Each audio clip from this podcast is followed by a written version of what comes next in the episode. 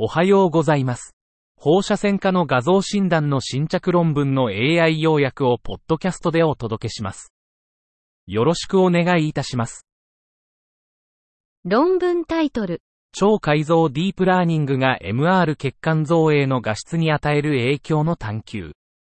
Exploring the impact of super resolution deep learning on Mr. Angiography image quality. 目的、3T 磁気共鳴血管造影、TOF-MRA における軽空間特性を利用した超解像深層学習再構成、SRDLR の画像品質への影響を評価。方法、2022年10月、11月に 3TMRI を用い SRDLR、マトリックスイコール 1008×1008 で TOF-MRA を受けた35名の患者を対象に後方視床下動脈、BA、全大脳動脈、赤、高大脳動脈、PCA の SNR、コントラスト、CNR を測定し、画像評価を実施。結果、SRDLR を用いた画像は、用いない画像に比べて SNR、コントラスト、CNR が優位に高く、P0.001、シャドも優位に大きかった。P より小さい0.001。結論、SRDLR は、スキャン時間の延長や SNR、CNR の低下といったデメリットなしに、脳内 MRA における空間解像度の向上を提供可能。論文タイトル、小児の腎臓の先端並みエラストグラフィ。ステロイド抵抗性ネフローゼ症候群とステロイド感受性ネフローゼ症候群の鑑別における有用性。Shear wave elastography of kidneys in children. Utility in distinguishing steroid resistant and steroid sensitive nephrotic syndrome. 目的、小児のステロイド抵抗性ネフローゼ症候群、SRNS とステロイド感受性ネフローゼ症候群、SSNS を区別するため、末による腎臓の男性値を評価し、ステロイド感受性との相関を調査。方法、2021年7月から2022年12月にかけて、ネフローゼ症候群と診断された4歳から14歳の83人の小児を対象に横断研究を実施。末測定を行い、平均値と中央値を算出。結果、SRNS 群の腎末中央値は 12.64kPa、以下8.49.68。SSNS 群は 9.87kPa、以下8.2012.56。で、SRNS 群の方が優位に高かった。P イコール0.004。結論。SRNS の小児では末平均値が高く、末は SSNS と SRNS を区別する可能性があるが、確認のためには発症時に末を実施する異なる研究デザインが必要。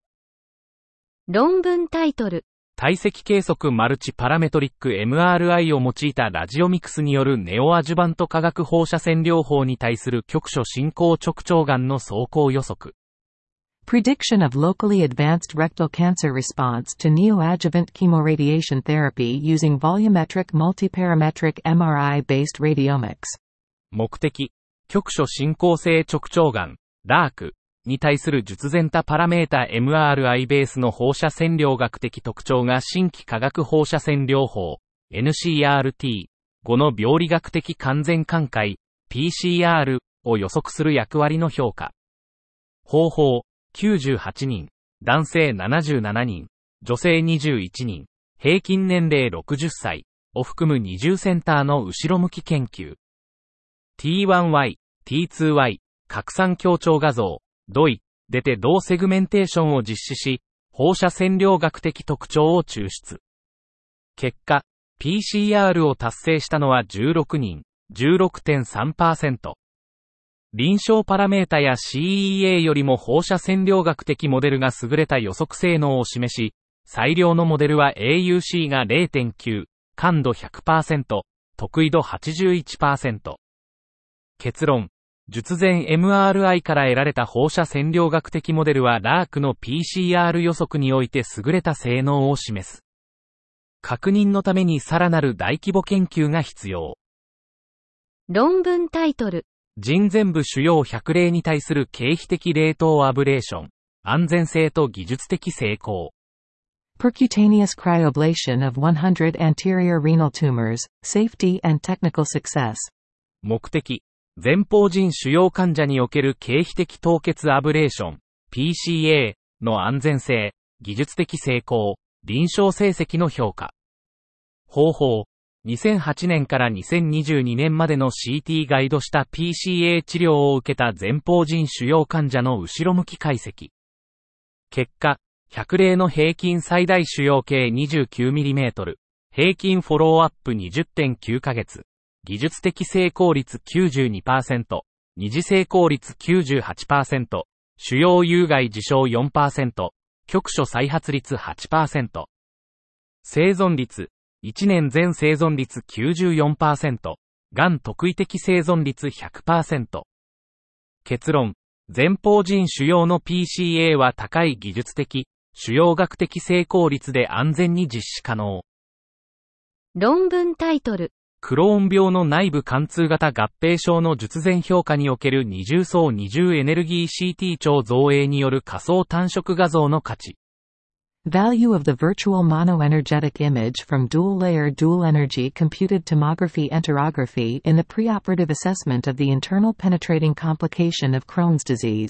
クローン病 CD の内部線通病変の術前評価におけるデュアルレイヤーデュアルエネルギークトからの低エネルギーレベルでの仮想単一エネルギー画像 VMI の有用性を検討。38人の CD 患者が対象で、40から70区部位の低エネルギーレベルで VMI を再構築し、画質の客観的、主観的パラメータを比較。VMI40 が最適な画質を持つと判定され、線通病変の検出能力においてペイトの優位さはなかったが、P イコール1.0、病変の起源や病変に関与する臓器、構造、老行の検出には優位さがあった。P イコール0.004、P イコール0.016、P イコール0.031。VMI40 はペイに比べて CD の線通病変の解剖学的詳細の検出能力を向上させ、大腸外科医の術前計画を合理化する助けとなる。論文タイトル。胎児及び新生児の腎臓における皮質随質分化の逆転、予後不良の指標化。Reversed cortica medullary differentiation in the fetal and neonatal kidneys. An indicator of poor prognosis? 胎児、新生児の腎腸音波検査で逆転した皮質随質分化を示す症例は稀であり、診断が困難。本研究は、このパターンを診断の手がかりとして、胎児、新生児の腎症の鑑別診断を拡大することを目的とした。11例の逆転した皮質随質分化を示す超音波画像を後ろ向きにレビューし、臨床評価や組織、遺伝学的所見に基づいて診断を確定。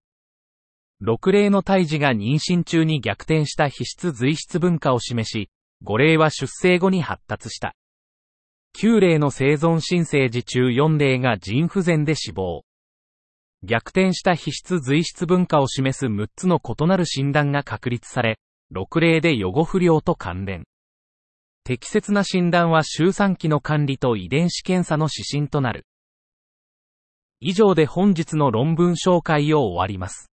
お聞きいただき、ありがとうございました。